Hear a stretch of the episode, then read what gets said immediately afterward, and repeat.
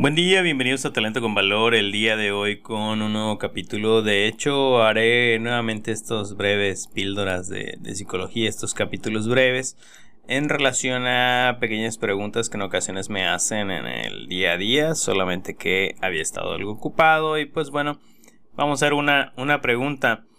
Y esta pregunta sería, ¿qué hacer si el día de mañana tengo que dar una presentación, tengo que dar un curso, tengo que dar a lo mejor alguna especie de speech o, un comunicado, ¿verdad? dentro de, la organización. ¿Qué pasaría? ¿Qué, ¿Qué, es lo básico que tendría que saber si es que tuviera que dar un curso o tuviera que dar una de estas presentaciones o clases, ¿no? En ocasiones para los que aún son estudiantes, clases en la escuela, alguna clase importante, ¿qué es lo que debería de, de tomar en cuenta, ¿no?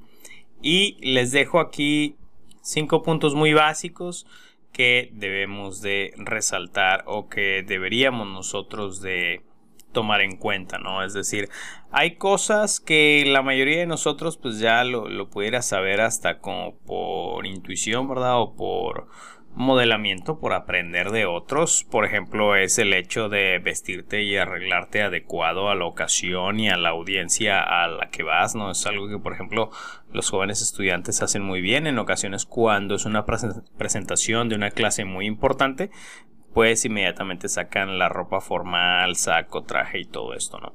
Y todos estos protocolos se hacen porque pues realmente todo el tiempo estamos comunicando algo, ¿no? De manera verbal, de manera no verbal. Yo no soy tan pro de siempre creer que el traje es la mejor opción. Yo creo que te debes adecuar a las situaciones y a las poblaciones a las que vas, ¿no? Esto es Tú, tú, lo ves mucho también en, en, la política, ¿no? Este, tú puedes ver un político todo el tiempo con saco, con traje, pero en ocasiones cuando va al sur de, de México, pues se adecua a la vestimenta que se usa allí, ¿no? Y todo ello es para mandar un mensaje.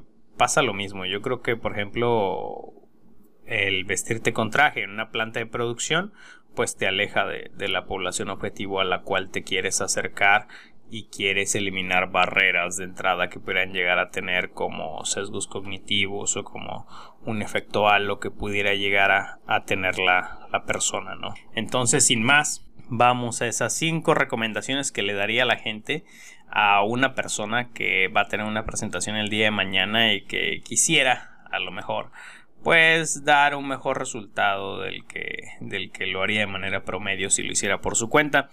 El primer consejo que le daría es que redacte un objetivo, que ponga un objetivo y que lo ponga tal cual en una diapositiva, si es que estamos hablando de una presentación de PowerPoint o alguna presentación especial de, cualquier software que ustedes quieran. Pero redactar un objetivo, que, la gente sepa cuál es el objetivo de esta plática y cuál es el entregable eh, al final de, de, esta, ¿no? Es decir, qué es lo que vamos a esperar de, de esa plática que puede ser de 15 minutos, de 20 minutos, media hora, 10 minutos, no sé, independientemente del tiempo, qué objetivo tiene esa presentación que tú estás haciendo. En ocasiones cuando estamos en salas de juntas no se plantearía tanto como objetivo, ahí veríamos más como antecedentes de una situación dada y luego si te toca presentar un proyecto, pues ya presentaron un proyecto y ese proyecto ya tendría un, un objetivo, pero en esa situación de juntas de trabajo, en ocasiones recomiendo los antecedentes porque en no toda la gente tiene esta información de background sobre lo que tú a lo mejor vas a presentar, ¿no? Pero el objetivo es importante porque le da claridad a la gente de qué es lo que hay que esperar sobre ti ese día, ¿no? Segundo punto, segunda recomendación es que lo hagas interactivo de, de, alguna manera, ¿no? Es decir, que interactúes con la gente, que le lances preguntas a la gente, ahorita vamos a ver momentos idóneos para hacerlo, que pongas dinámicas, actividades con las cuales la gente haga, que la gente se vea partícipe de, esto, ¿no? Es decir, que también haya algo que ellos aporten y tratar de sacar el conocimiento que ellos también tienen sobre este tema. Es decir, nosotros los que estamos al frente de un podio o al frente de un salón o dando una presentación somos gente que hemos investigado sobre el tema, pero la demás gente, como bien decía Sócrates, pues también oculta una parte de la, de la verdad absoluta y, y, es importante ver su, su punto de vista, ¿no? También, y de ahí es donde muchas veces sale más conocimiento. De hecho, por ejemplo, En la maestría que estoy tomando de capital humano, este, lo que más se aprecia en ocasiones no es tanto la presentación que pueda tener el maestro, sino el conocimiento que pueda tener un, compañero de, de clase, ¿no? Muy bien, ese es el segundo punto. El tercer punto es si es presencial esta presentación, te recomendaría que recorras el escenario, que te muevas alrededor del escenario de, este lugar que, te están brindando para hacer esta presentación, este curso. ¿Por qué? Porque es algo que la mayor parte de la gente que no se dedica a esto no hace, ¿no?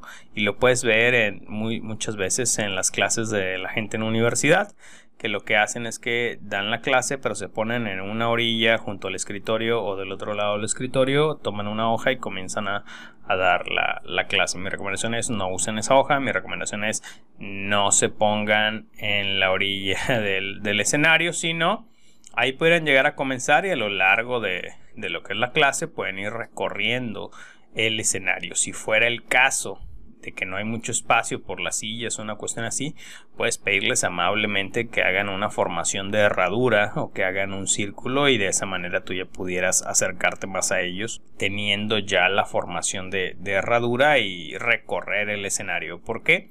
Por lo que refleja simplemente. Refleja confianza en que estás en el lugar, en el lugar que mejor se te da esto, ¿no? Que estás como pez en el agua, ¿no? También en esos momentos de la presentación, pues usa ademanes en, el momento correcto, ademanes que refuercen lo que tú estás comentando. Mira los ojos a la audiencia, ¿no? Este, míralos de, de manera no, no de manera tan incisiva o acosadora, ¿verdad? Sino de manera leve y cálida, por, por decirlo de alguna manera algunos instantes a una persona, pasas a otra persona otros instantes y en algunos comentarios en específico puedes mirar a alguna persona en específico. ¿Para qué? Para que la gente se sienta atendida y que como si les estuvieras hablando a ellos directamente nada más, ¿no? ¿Qué más? Recomendaciones, si fuera el caso como estas sesiones que ahora son en línea, pues la recomendación es tratar de hacer eso que les acabo de decir, pero lo más en línea posible, es decir, que la gente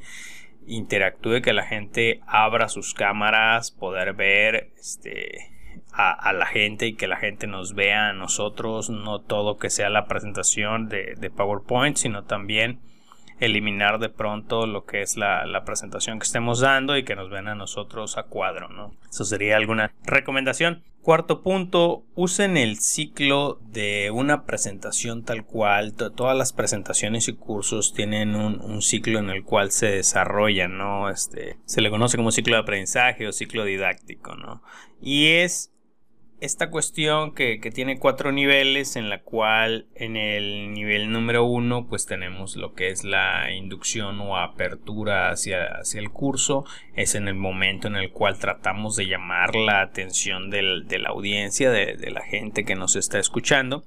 Podemos hacerlo a través de preguntas a la audiencia, podemos hacerlo por medio de anécdotas, historias personales, historias de un tercero, historias que puedan ejemplificar de, lo que vamos a hablar, algo que llame la atención, podemos dar un dato estadístico importante, podemos decir, ¿sabían que aún hoy en México el 17% de la población no tiene acceso a agua potable? Hay una conferencia que me agrada bastante de Jürgen Klarik en donde lo hace de una manera formidable, ¿no?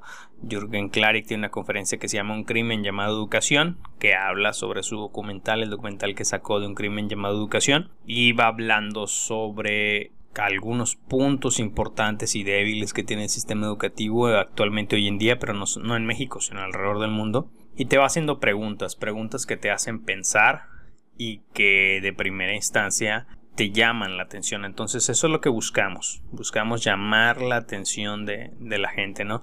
Después, el segundo nivel de este ciclo didáctico, ya una vez que llamamos la atención con una inducción interesante, es pasar al desarrollo. En el desarrollo es importante tener una presentación, una presentación equilibrada entre imagen y letra, que la letra sea grande y se pueda ver a, a una distancia que aún la persona de atrás, en la parte de atrás del salón, lo pueda leer perfectamente bien y que esté equilibrado, que no sea ni mucha letra ni mucha imagen. Y la otra parte auditiva la vamos a brindar nosotros con lo que nosotros digamos y que debe ser con lo más importante sobre el tema, pero siempre que estemos haciendo investigación sobre el tema tenemos que ver la manera de cómo presentarlo de manera interesante, ¿no? Cómo hacer un tema que en ocasiones puede ser complicado, este, pues hacerlo de la manera quizás hasta en algunos casos con lenguaje más coloquial, ¿no? Para que la gente también se, se, adentre. Habrá situaciones para ello, habrá situaciones para un lenguaje más estándar. Pero bueno, ese es el segundo nivel del ciclo didáctico. El tercer nivel es utilizar lo que es la ejercitación, hacer que la gente haga, ¿no? Dentro de un curso, una clase, siempre va a haber gente que sea auditiva, algunos pocos, la mayoría son visuales pero hay otro sector de la población que son kinestésicos, son gente que aprenden haciendo. Son gente que incluso se desesperan si están aprendiendo algo de manera muy auditiva y muy visual. Es esta gente que a lo mejor ingresa a un curso y ya están con ganas de decirte, por ejemplo, si fuera un curso de manejo de conflictos y tú les estás explicando la teoría psicológica detrás de los conflictos humanos, esta gente es de que internamente a lo mejor piensan, sí, sí, sí, ya, deja de decirme eso y pasemos a la práctica y a la sustancia, a ver qué, qué es lo que necesito hacer yo física y verbalmente para detener un conflicto. Y es eso, ¿no? Es decir, hay gente que aprende haciendo y que les espera estar escuchando. Entonces, por ellos y para reforzar el, conocimiento que estamos transmitiendo y, agregar también memoria kinestésica a lo que la gente hace y a lo que les estás dejando como aprendizaje con, con memoria auditiva y visual, pues que pienses el tema que estás haciendo, cómo hacemos que la gente interactúe, ejercite lo que le estás enseñando, ¿no? Y yo con el simple hecho de pasar las cosas de un plano no solamente auditivo y visual, a un plano físico. Por ejemplo, recuerdo una clase en la cual nos hablaban sobre unos nuevos blogs de, construcción, pero que son amigables con, el medio ambiente, ¿no? Es decir, ¿por qué? Porque es material reutilizado, de otro tipo de, desechos de, de, materiales que pasan por un proceso, se les hacen las pruebas adecuadas para medir la presión y luego ya nos lo llevaron a nosotros a, muestra, ¿no? Pero no es lo mismo verlo en una imagen 2D a que nos lo pasen, a que podamos ver cuánto pesa, que podamos ver que realmente tiene resistencia, a que le hagamos una prueba en ese momento de, de la clase, quizá con un martillo, se lo podamos hacer a un block normal y a este otro blog o una prueba de resistencia a la presión o diferente dependiendo el, el material y las herramientas que tengas en ese momento pero es hacerlo interactivo y que la gente pueda interactuar con, con ello de manera como ejercicio, como dinámica. si, si me lo pudiera a lo mejor explicar de, de, esa manera. Y finalizando el ciclo didáctico, puedes llegar a un cierre, llegar a unas conclusiones. El orador puede dar alguna conclusión específica que tenga sobre el tema y aparte puede también recapitular las conclusiones de, la demás gente. En este momento también se puede hacer una recapitulación de, de lo aprendido y aquí voy al punto 5, el último punto que sería al final de lo que ya mostraste en la presentación, recapitular lo más importante de esto y hasta incluso podrías poner unas breves preguntas para la audiencia, breves preguntas para la gente para saber que realmente se está aprendiendo. Hay gente que tal cual después puede pasar a un examen que puede ser virtual y o físico, les recomiendo obviamente virtual y puedes dejar dejar conclusiones. Solamente recordarles que si se tomen su tiempo, sus 15, 20 minutos para pensar en cómo es cómo podemos hacer esto pues más interactivo, cómo es cómo vamos a desarrollar el, ciclo didáctico de a la plática que yo voy a dar, ponerle inducción, desarrollo, ejercitación, cierre. ¿Qué preguntas les voy a hacer para reforzar? Porque es con lo que quiero que, se queden al final, a lo mejor de, de, una plática de una hora, deseo que se queden con cinco puntos y esos son los cinco puntos que, que puedo preguntar redactar el objetivo para que la gente sepa realmente qué es lo que se va a llevar de esto, de, de lo que estamos hablando y nosotros pues también reflejar y proyectar la confianza al recorrer el escenario, al usar ademanes, al poner énfasis en lo que estamos diciendo.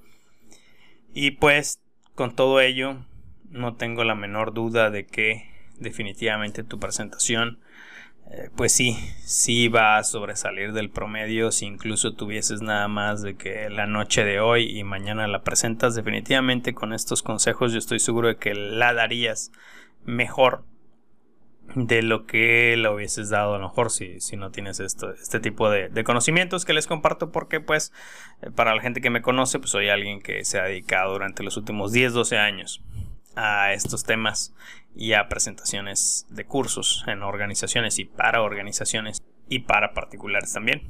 Entonces pues bueno, les agradezco el que sigan aquí conmigo, les agradezco el que sigan escuchando Talento con Valor Síganme en todas mis redes sociales, aunque ciertamente quiero volver a estar más activo en lo que es Instagram y YouTube, así que échenme la mano ahí. Sin más, espero esto les sirva. Y si este consejo de esta semana no les sirve, quizá el de la próxima sí. Eso espero. Muchas gracias y hasta la próxima.